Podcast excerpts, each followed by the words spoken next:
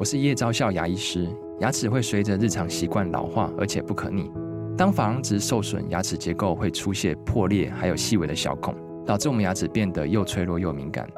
这边我真心推荐贝欧尼修复牙膏，内含 BioHAP 成分，搭配正确的刷牙习惯，经科学实证，可在两周有效让牙齿再矿化，修复受损珐琅质的细微小孔。相关资讯及购买通路，请参考资讯栏连结。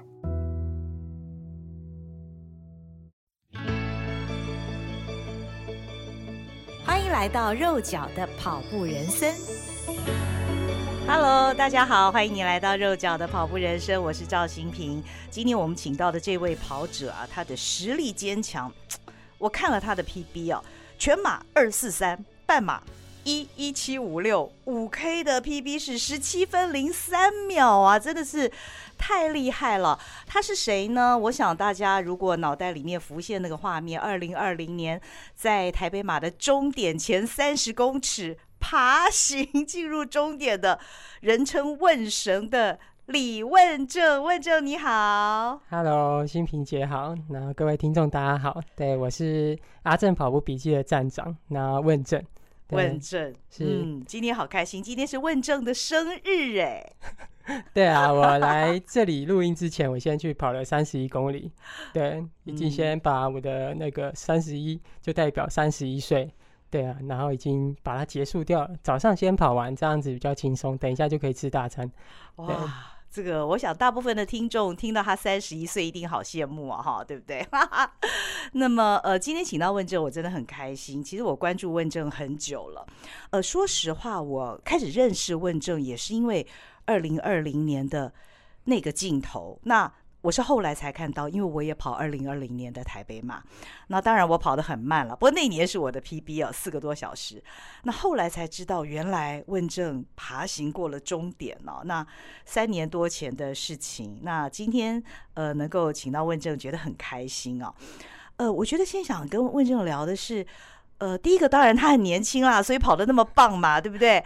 这个呃，但是呢，除了年龄的因素之外，我想很多的跑友也都很想请教他，平常都是怎么练跑，怎么会跑得这么好呢？而且觉得你的 PB 就是一直在进步，一直在进步。你平常是怎么练的？OK，这个可以追溯到我那时候，其实二零一五年就开始跑马拉松，uh huh. 对，然后那时候跑第一场的那个台北马。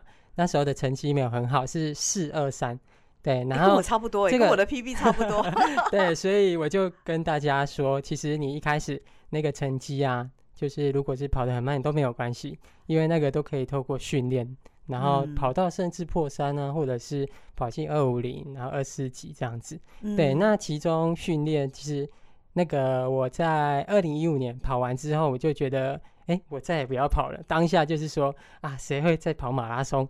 然后没想到隔年，因为我那时候在念研究所，哦，对，学长姐就也是会揪我一起去跑步。嗯、对，那我们就开始会组成一个小团队，然后开始会训练。对，那那时候因为我是念阳明大学，那时候在军舰岩那边，嗯、就是从校门口跑到我们的研究大楼，嗯、那一路上都是上坡。对，所以我那段时间呢，其实跑了很多上坡。哦，oh. 对，那时候其实奠定了我的脚步的肌群。Oh. 对，所以我觉得那也是一个算是一个契机点基础。基础对，然后在二零一九年就开始比较幸运的遇到咨询教练。Mm hmm. 对，然后就开始参加跑班呢、啊。那时候是参加跑班。对，然后也因为这样子认识另一半。对，然后那个参加跑班其实都会有课表，嗯，对，那课表其实我觉得教练他的课表其实给的还蛮硬的，哦，对，所以他的总跑量其实训练下来大概都会到两百到三百之间，月跑量，月跑量，嗯嗯，对，那那个训练内容其实就是礼拜二都是一些速度训练，嗯，然后礼拜四也是算速度训练，嗯，对，然后周末就是大家熟知的都是长距离，嗯嗯，对，那他的目的就是。你的肺活量要够好，嗯，对，然后间歇能力就是你的速耐力，对，比如说你可以跑到比较快的速度啊，嗯、然后可以持续比较久，嗯，对。那教练就跟我说，哎、欸，你这个成绩从四二三变成二四三，那、uh huh. 那下一步是不是二三四？因为都是这三个数字，对，嗯、就是二三四，就是排列组合这样子。嗯、我就跟教练说，这可能还需要几年吧。嗯、对，因为那个二三四其实已经接近百节了，就是在百节的那个最后几个这样子，嗯、卡在那个门槛。对对，对所以训练上基本上都是照着课表，然后教练也是会给我们一些叮咛啊，不要受伤。嗯，然后呢，你就主要是体感，体感还蛮重要的，嗯，就是不要太过逞强。然后至少要把那个训练的完成度就是提高，但是配速不一定要到位，对，哦、这是一个技巧，对。哦，尽量求训练完成，配速如果没有达到差一点的话也没有关系，对，没有关系，课表都把它吃完就对了，是这样子就会很惊人。嗯嗯嗯嗯嗯，其实教练所开的课表也就是科学化的训练嘛，对不对？对，是。那我想象中你应该都是把课表都给吃下来的那种人。其实我吃的课表我还没有到完全吃完，哦，其实就大概其实学生大概七七十趴到八十趴吃完，其实那个 PB 就会很显著的提升。哦，对，如果你完全吃完的话，那个真的我不确定完全吃完会变成怎么样，肯定会大突破。对，像教练其实都是以身作则，他嗯嗯嗯他就我觉得。每次看教练的 po 文，我都会原本那一天想要偷懒，然后看到就会觉得啊，还是出去跑一下好了。对对对，其实我光是看到志群教练他的脸，我就觉得，虽然我不是他的学生啦，但我看到他的脸呢，我就觉得，嗯，教练很严格。如果我被他训练的话，我一定要皮绷紧一点。哎，那你后来也成为志群教练的助教，对，原因是因为表现的很好，对不对？哦，那个是有一个契机点，uh huh. 对，因为那时候森林跑站的那个经理是小夫，uh huh. 他那时候就打算想要帮就是教练找个助教，uh huh. 对，然后有从一些人选里面去挑，uh. 那刚好我跟咨询教练就是我是他的学生，uh. 那算比较熟悉，uh. 所以教练就说，哎，那。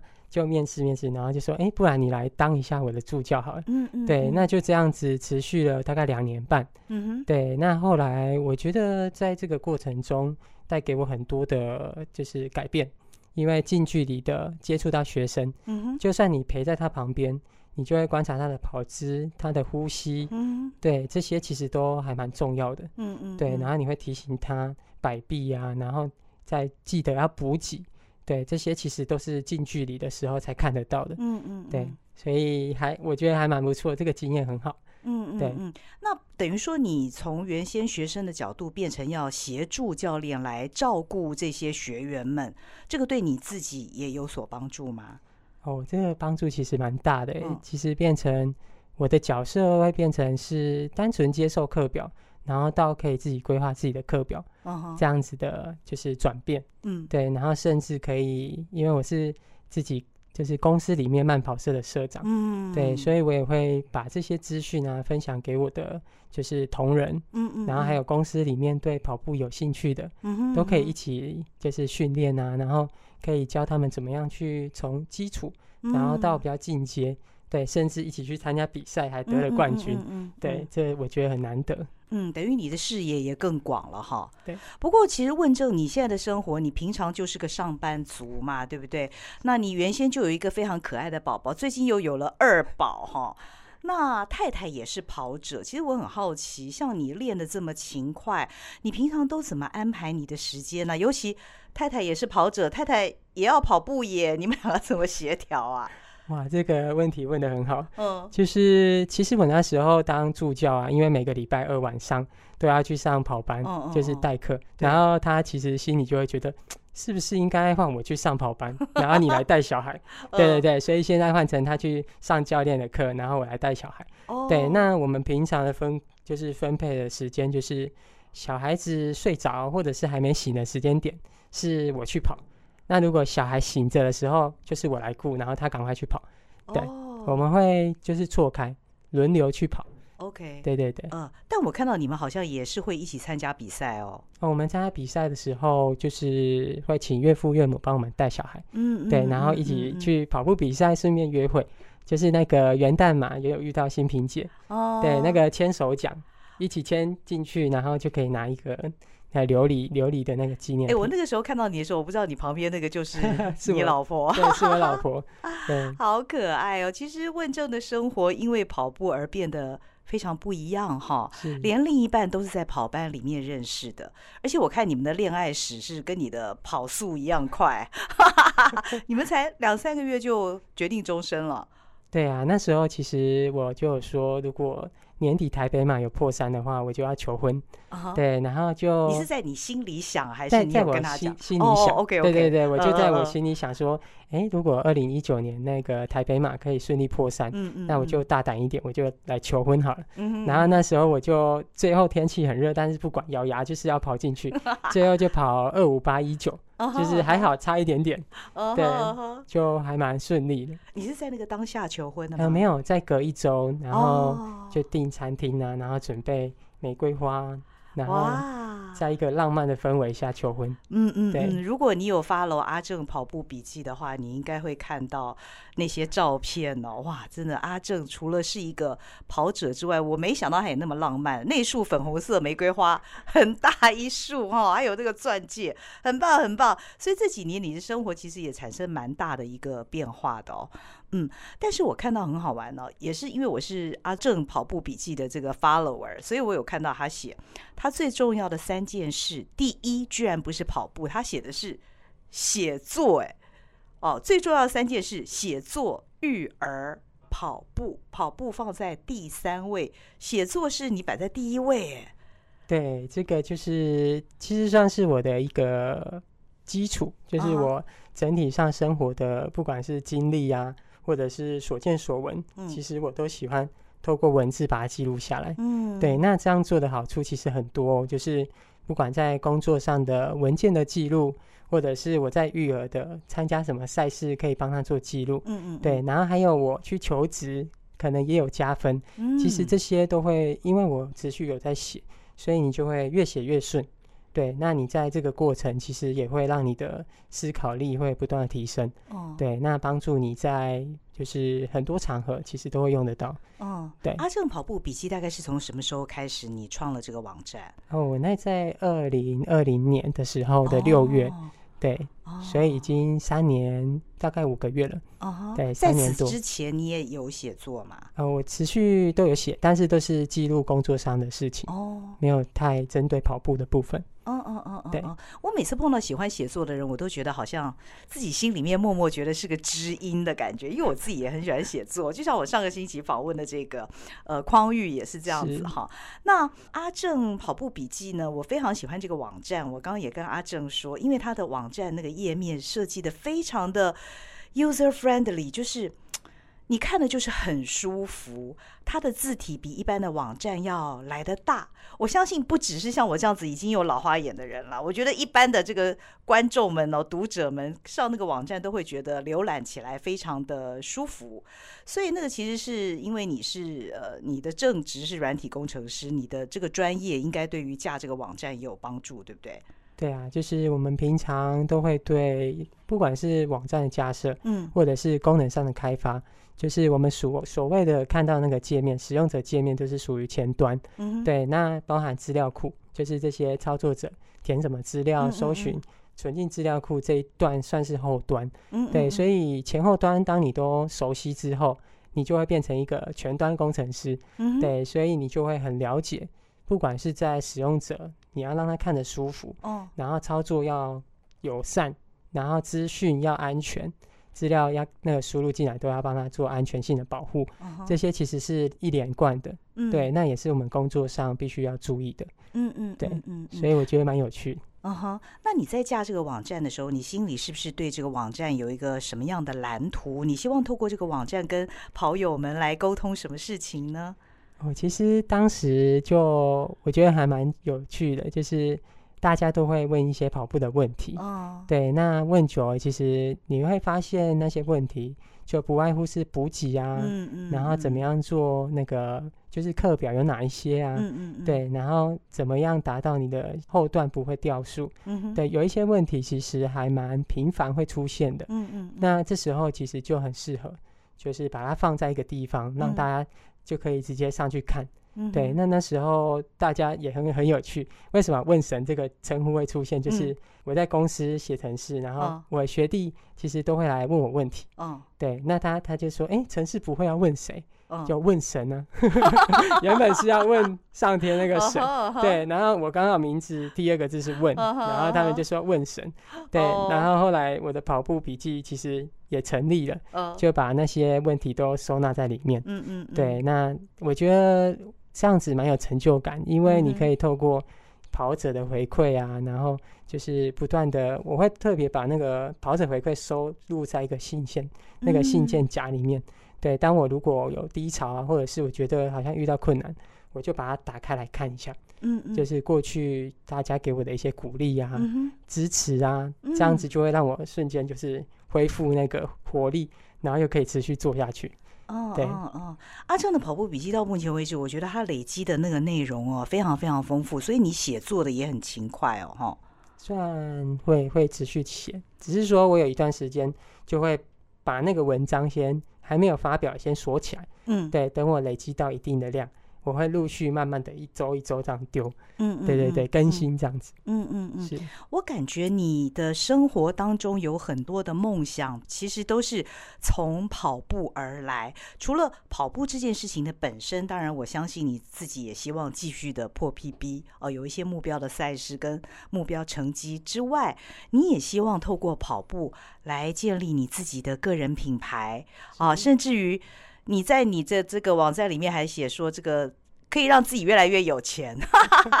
是，这真的是哦。嗯，对，因为不瞒大家说啊，其实，在跑步的那个历程中，你如果有持续去。就是追求 PB 这件事情，嗯，你会去找办法，嗯，嗯，就是想办法去做到那件事情。嗯哼，那它对应到生活的很多事情，就是设立目标，嗯，然后找到方法，然后呢去实现它。嗯哼，对，那这个帮助我其实蛮大的。嗯嗯，就我最近育婴家八月份，其实我有尝试去求职。去寻找新的机会哦，oh. 对，那这个机新的机会其实是非常好的，oh. 就是远远胜于我现在的薪资的六成，oh. 对，所以其实才会说跑步啊，其实因为在面试的过程中啊，其实这跟跑步息息相关哦，oh. 就是你在介绍自己的时候，你会把你的兴趣，除了工作以外的兴趣啊、专长、特质这些，你要让面试官看得见，oh. 对，所以我就把我的。阿正跑步笔笔记直接点开来搜寻给主考官看哦，那我就转到那一个爬行的那个画面哦，对，然后跟他们说个故事哦，然后跟他们说，其实我们在开发上啊遇到软体的困难，嗯，其实也是要坚持到底把它解解决掉，嗯嗯，对，那那个人格特质其实会在那当下，主考官视觉上跟听觉上的冲击其实是很大的，嗯嗯，对，那当然就很顺利的就。录取，对。哦，所以你刚换了新的工作吗？哎，我还没有换，只是说这个其实因为他是在南部，所以这个机会我觉得很好，但是也要考量到我的家庭因素。哦，对对对，但实际上他的福利是很好的。哦，对，所以你现在还在考虑中？对对，还在考虑中。你不怕今天在这个节目当中 讲这段事情被你现在的老板听到？其实不会，其实他们都知道，如果我要离开，一定是因为南下回到我的老家。哦，对对对，你是高雄人，我高雄人是哦，所以你现在其实在做一个蛮慎重的一个考虑，对不对？对对，人生中的抉择。哦，哇，对，我觉得呢，今天因为是阿正的生日嘛，对不对？是哦，这是一个值得这个庆贺的一个日子。然后呢，我们看到他人生当中有好多新的事情在发生，啊、呃，他的两个宝宝正在长大中，那么他的家庭很。很美好，然后呢，他在跑步的路程当中，我刚刚就跟阿正说，其实以他现在的年龄哦，他的马拉松的 PB 看不见天花板呢。三十一岁非常适合跑马拉松，而且你的成绩可望，你看我们有那么多的马拉松前辈，刚刚你看我们柏林马又蝉联五度冠军的 Kipchoge，他都快三十九岁了吧？真的还持续在跑，而且还跑得很好，好棒哦！我觉得你的这个感觉未来一片光明。谢谢，谢谢理解。不断的都在一个新的希望跟新的开始当中哦，而且这一切都跟跑步有关，嗯、真的非常非常可贵。嗯嗯，那你最近还在你的这个阿正跑步笔记上面，我看到你发展了一个东西，就是你也鼓励大家订阅的，就是十二堂跑者的马拉松必修课。嗯，这个其实你没有收费哎，你是鼓励大家就是订你的电子报就可以看到。对，其实我在网页里面有一个专区啊，嗯，是算是免费教学区。嗯，对，那里面其实就会把就是怎么样去。马拉松的课表有哪些？基础期，然后稳定期，然后巅峰期，嗯，然后那些装备要怎么挑？手表，然后鞋子，然后包含马拉松上的补给，嗯，还有你的心灵层面上的怎么样去养成？嗯，在你后段想要放弃的时候呢，你应该要保持着怎么样的心情？嗯，才可以让你撑到最后。嗯，对，那还有运动预防。跟运动受伤的时候该怎么处理？嗯，对，这些其实，在那十二堂课里面呢，其实就是一连贯的。你只要把那些看过之后，嗯，你会比较有一些基础的知识。对，那那些知识其实也是我从在跑班两年半，然后包含自己跑步这七八年的跑龄中，然后去学习到，然后把它记录下来。嗯嗯，对。那因为订阅的话，我其实就会。我现在是比较常会每周发一封，嗯，对，告诉大家说我参加什么赛事，嗯哼，然后呢，我的规划是什么呢？嗯哼，然后提供一些新的资讯，比如说柏林马，嗯，就是我们看的要看什么重点，嗯哼，对，然后最近有什么赛事比较好玩，嗯，对，这些我都会持续分享给大家，嗯，有订阅的人其实就会收到这些。哦，所以这些都是你正在写作当中的题材，还没有完成这十二堂课的内容，还没有完成。后面还有大概六堂吧。哦，对对对，那如果现在订阅的话，看得到以前的吗？呃，可以。其实我都有把它写在那个，就是一个专区哦，可以看到那些东西。OK OK OK。其实我们蛮鼓励大家去看一下，因为我自己是非常喜欢阅读啦。虽然我跑的不是很好，但是我觉得关于跑步的知识哦，其实永远都吸收不完，而且我蛮。喜欢看关于知识性的文章的，所以我觉得阿正分享这个东西真的非常棒啊！那其实这也是你的一个建立个人品牌的一种方式。是，对啊，这些其实就你只要在某一个领域比一般人还要再懂一点点，对，那其实你就是可以大胆一点去分享。嗯嗯，对，那你如果分享出来。如果觉得可能别人觉得你可能哪边有一点出入，或者是有一点错误，你可以再针对那个部分再去做研究，嗯嗯，然后再把它导正到正确的观念上，嗯哼，对，其实这样不断的迭代，不断的优化，嗯，其实你最后就会变成那个领域相对就是比较了解的专家。哦，对，其实这也是我们建立个人品牌的一个方式。哦吼，那你为什么想要建立个人品牌呢？哇，这个又回溯到了那个刚刚那个对生活面向很有帮助。哦，比如说我的太太啊，她去那个测五千啊，板桥测五千。嗯嗯。然后呢，大家遇到她就会问说：“哎，你的老公怎么没有来测五千？” 对，就是不是问他自己的问题，都是问你老公怎么没有来啊？然后你那个那个怎么没有？就是他会回答说他在带小孩啊。然后那个跑者就说：“哎，我们跑团有一个测五千跑十五分的，其实是非常少见。”对。然后他说：“如果你老公想要就是变得更厉害的话，可以来跟我们一起练。”对，其实我觉得这个个人品牌是会让一些东西。就是整合在一起，比如说原本是一个点一个点，嗯、那当我们去发挥、持续发挥影响力的时候，嗯、会感染到周围的人，嗯、那这会正向的帮助自己。比如说，大家看你这么认真的在练，嗯、那如果人家练的，就是比比如说刚刚说的十五分钟，他已经达到那个水准，嗯、对他说，如果你想要变得更强，可以来跟我们一起练，嗯、对我觉得这就是一个很好的机会，嗯嗯，就是你会因为个人品牌。然后找到更多的机会，嗯，对，这个会帮帮助很大。的确，那大家问你太太这个问题的时候，你太太的感觉是觉得很荣耀，还是说，嗯，怎么大家都问她的事情都没有在关注我这样？他哦，她是比较正面的，因为她都会回来跟我说，哎，我遇到谁谁谁，然后说问到你是怎么样，然后她就会很。幽默的回答说：“哎，他在家里顾小孩啊。”对对对，就是我们会互相轮流。嗯，对对对，就是不会觉得哎，怎么都他跑，我都没有跑。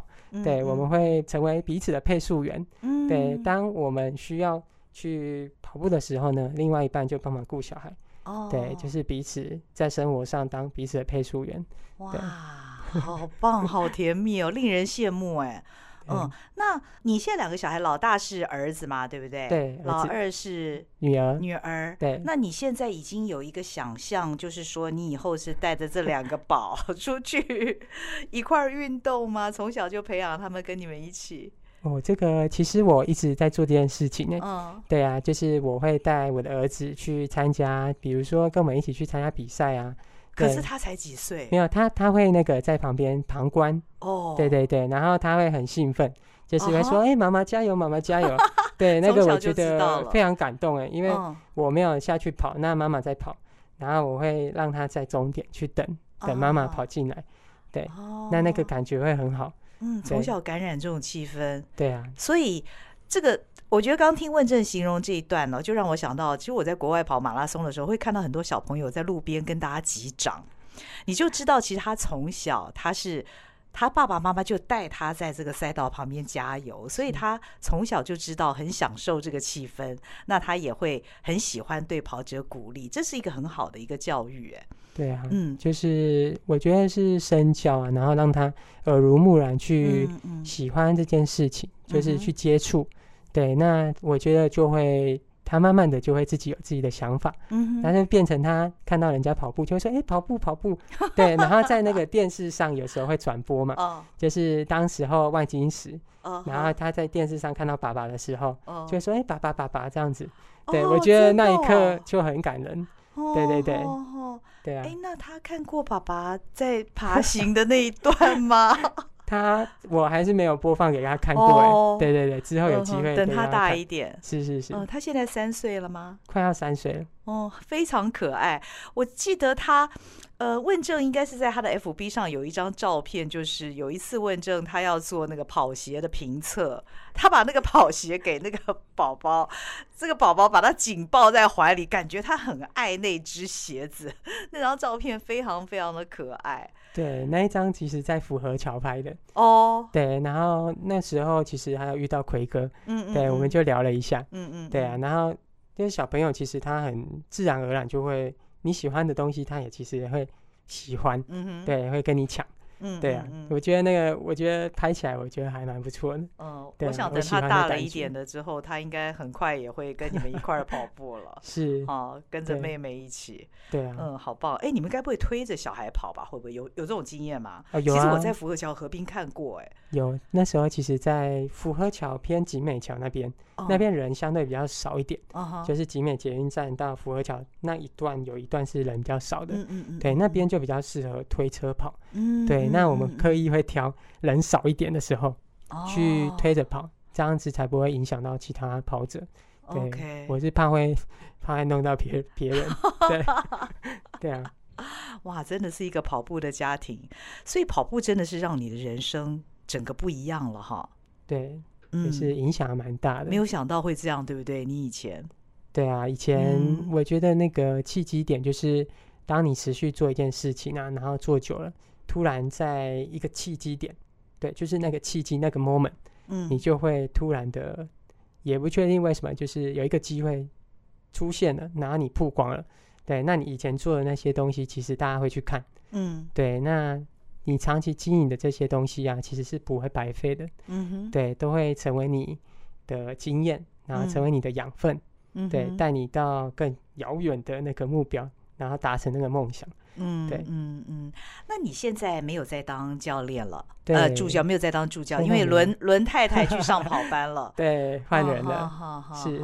但是你自自己的训练还是持续嘛，对不对？对，还有持续在训练，嗯，对。我相信你的目标赛事应该。对，都已经定了。台北马，台北马，对。嗯、然后在台北马之前会有长龙马、嗯，然后扎达马，就是十月、十一月、十二月都是全马。哦，对，就是月月马了。对，去熟悉一下那个比赛的感觉。嗯嗯嗯。对，然后顺便测试一下自己跑怎么样的速度是顺畅的。嗯嗯，对。嗯哼，你到目前为止跑过几马了？哦，应该二十二十几，快三十。对，okay, 对，okay. 虽然没有很多，但是。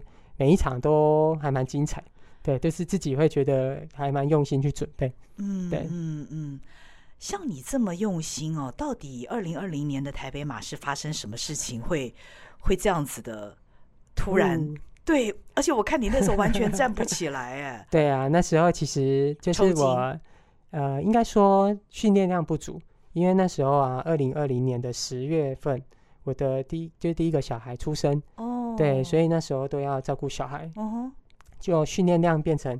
原本是三四百的跑量变成一百出头，oh. 对，所以那个会很明显，就是跑步真的就是流传那一句，嗯、只有累积没有奇迹。嗯、对，当你训练量不足的时候，你的脚其实会告诉你，嗯嗯，就是你在那个极限边缘，已经快要到那个边缘了，嗯、就在那个台北田径场跨进去，那个跨的动作其实会让你的肌群瞬间拉扯太大，对，所以那个当下你如果很疲劳的时候。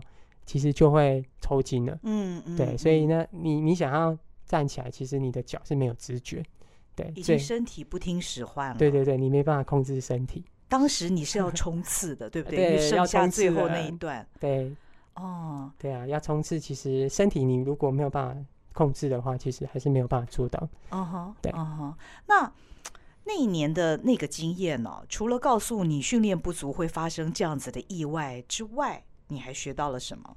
哦，这个非常印象深刻，就是因为那个时候啊，太太是在就观众台那边上面，嗯、然后呢，她看到哎，怎么有人用爬进来的？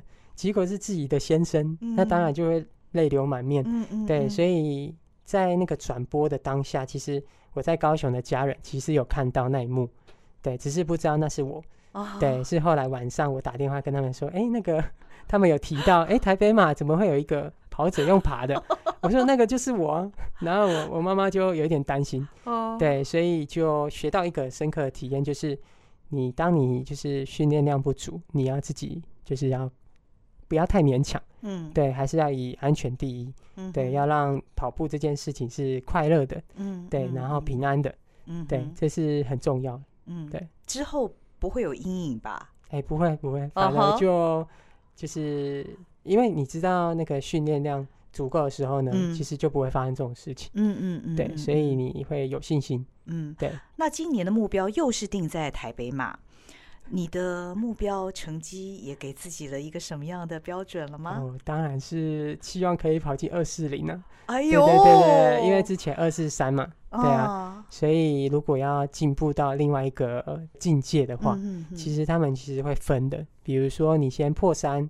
然后呢，到二五几，然后再到二四几，嗯、然后到二三级，那个就已经是非常精英了，嗯、就是算是我们国内还算，你只要去比赛的话，几乎都是可以上图台，嗯，对，前几名那一种，嗯、对，所以到二三级其实就是你可以申请扎达马的精英选手，嗯哼，他会有前三十名，嗯、你就会挂上一个哇很漂亮的那个号码布，哦、就只有你专属的，对，还可以提早几分钟起跑。Uh huh. 那个感觉会很好，对，所以那是你的梦想，对，没错，嗯嗯嗯。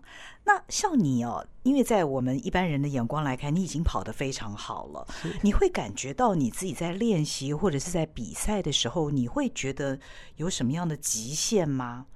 哦，在比赛，嗯、应该说在训练的时候啊，嗯、反而不会用到太尽全力哦，对，因为训练的时候啊，其实它讲究就是到八分。就是你不要太过头，就是到八分就好。你控制得住哦？哦，我可以。哦，你可以。对，我可以，因为 OK，你的身体会告诉你说，你比赛的时候再来再来认真。对，你训练的时候不要受伤才是重点。哦。对，那个很重要，就是在训练的时候绝对不可以超越太多，不要用到满，不要到十分。嗯。对，就算你训练的比较慢没有关系，但是你在比赛的时候肾上腺素啊，然后。旁边的加油声啊，还有你的就是各种选手的一起竞赛那种感觉，嗯，会让你跑出无法预期的那个成绩，就是是比较好的那种无法预期。OK，对，所以不用太担心训练上的问题。嗯嗯嗯，对。那太太会跟你一起跑台北马吗？啊，会啊，她会跑半马。哦，她是半马。是。OK，我要推坑她之后跑全马。对。她她跑过全马吗？她现在还没。还没有跑过全马，哦、对对对，哦哦，但她不用担心啦，她有一个这么厉害的老公，这个当教练绰绰有余哦。我觉得她因为现在加入跑班，所以她练得很勤，她、嗯、已经在练全马的课表。我就说你跑半马其实是不用练到这么长距离的。嗯嗯。但因为跑班的那个氛围，嗯，对，会让他自然而然就，我不用推坑他，也许之后就会自己去了。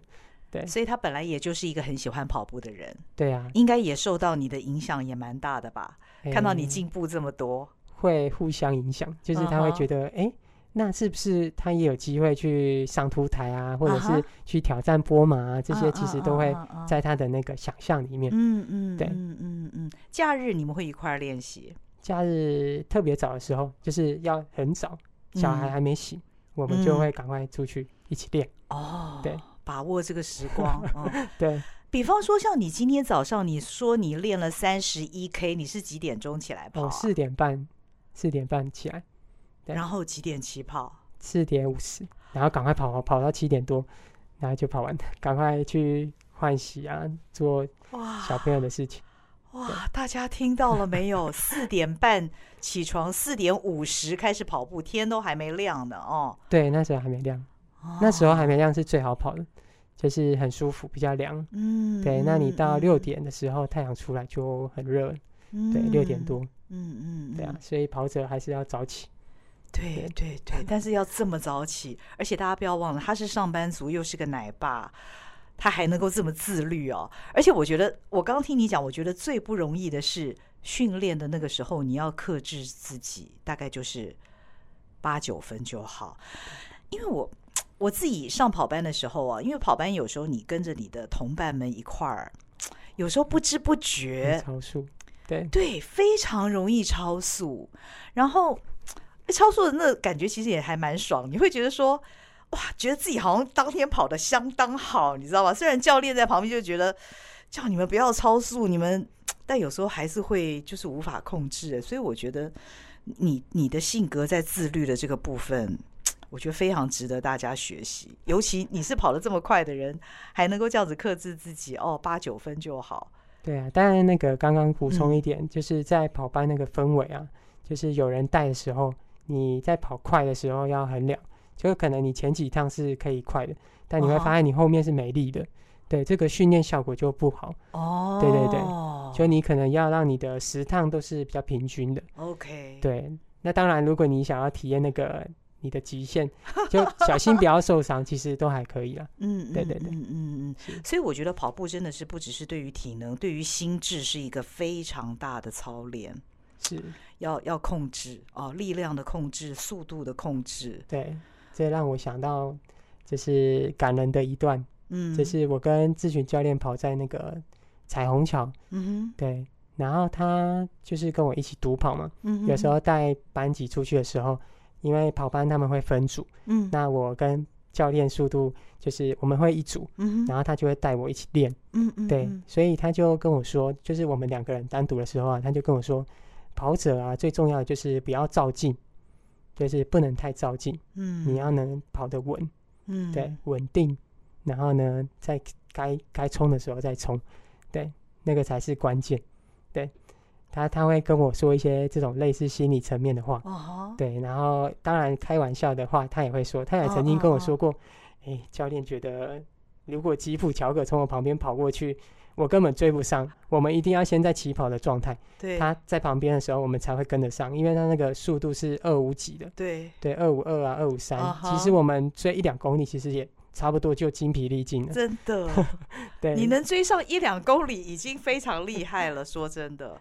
对，嗯，觉得很有趣啊，就是跟教练私底下的对话，其实会帮助蛮大的。嗯哼，对。那你现在还在教练的跑班里面吗？现在没有在跑班里面，但是还是有跟教练持续联络。嗯嗯嗯，对。但是你现在就比较属于是自主的训练，对，自主训练。嗯，因为你也已经有当这个助教的经验了，你大概也知道课表是个怎么回事了。对，嗯，但是没有跟大家一起练习，你自己练习的话，这个会有差吗？哦，会有差哦，就是主要的差距会在那个跑间歇的时候。嗯哼，如果我们想要到二四零以内的话，嗯哼，我们那个四百公尺其实要跑到七十二秒。嗯，到七十四秒。Uh huh. 对，那这个对自己来跑的话，其实前几趟都可以。嗯，但后面会没有人带。嗯，对，这时候关键就来了。为什么需要有跑班？就是要有比你强的人带你一起跑。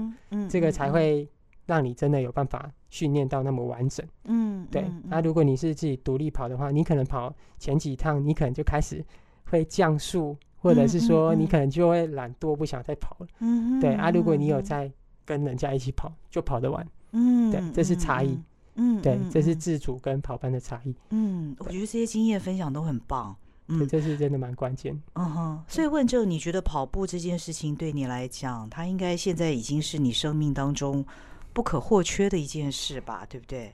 对啊，其实我走到哪里，大部分，比如说我走进电梯，我爬上楼梯，嗯、遇到了不管是同事或邻居，嗯，然后就说：“哎，你要去跑步吗？” 我就觉得：“哎，我怎么变跑步的那个相关代名词？”对对对，对，然后就会。跟我就是聊一下，uh huh huh. 对，然后甚至当时候我想要转职的时候，我有一个主管，嗯，他也是看见我这个对跑步的热情，嗯、哼还有工作之间的平衡，嗯，他就分析给我听哦，用跑步来分析，嗯、他说你现在的工作啊，其实蛮稳定的，嗯，然后可以经营你的跑步，嗯，对，所以你如果留在这边的话，你之后会变得跟我一样的职位，嗯，他当初是跟我这样分析，嗯、那他因为他也是从南部到北部来打拼，嗯、然后也有两个小孩，嗯、对，所以完全那个背景是一模一样的，嗯嗯。对，所以。那主管也是想要让我留下来，嗯、对，那那个契机点很有趣，就是我有一天就想说，我五年多然后都没有开一零四履历，哦、我来开一下好了，嗯嗯嗯，一打开，我晚上一打开，十一点打开，隔天早上八点多就被叫进去小办公室。哦，那个主管就说他朋友看见我的履历，把履历丢给他。对，所以在业界其实资讯很互通。哦，对，所以大家就是如果想要转职，要小心的来。对，这是经验分享。我觉得这这也是跟跑步有关，他会分析。对，嗯。不过讲到这里，其实大家应该都会可以感觉得到，问政的个人品牌其实是已经建立起来了啦。大家已经把问政跟跑步画上等号。而且呢，呃，看到他好像如果没有在跑步的话，可能会觉得有点奇怪。哎，你在干嘛？今天没有跑吗？对，会会这样问。嗯嗯对嗯嗯嗯，对啊。所以今天非常高兴，呃，问政跟我们分享这么多跑步与他的故事。祝你生日快乐，也希望你所有的希望都实现。谢谢，谢谢问政，那也谢谢您的收听，嗯、我们下回见喽，拜拜，拜拜。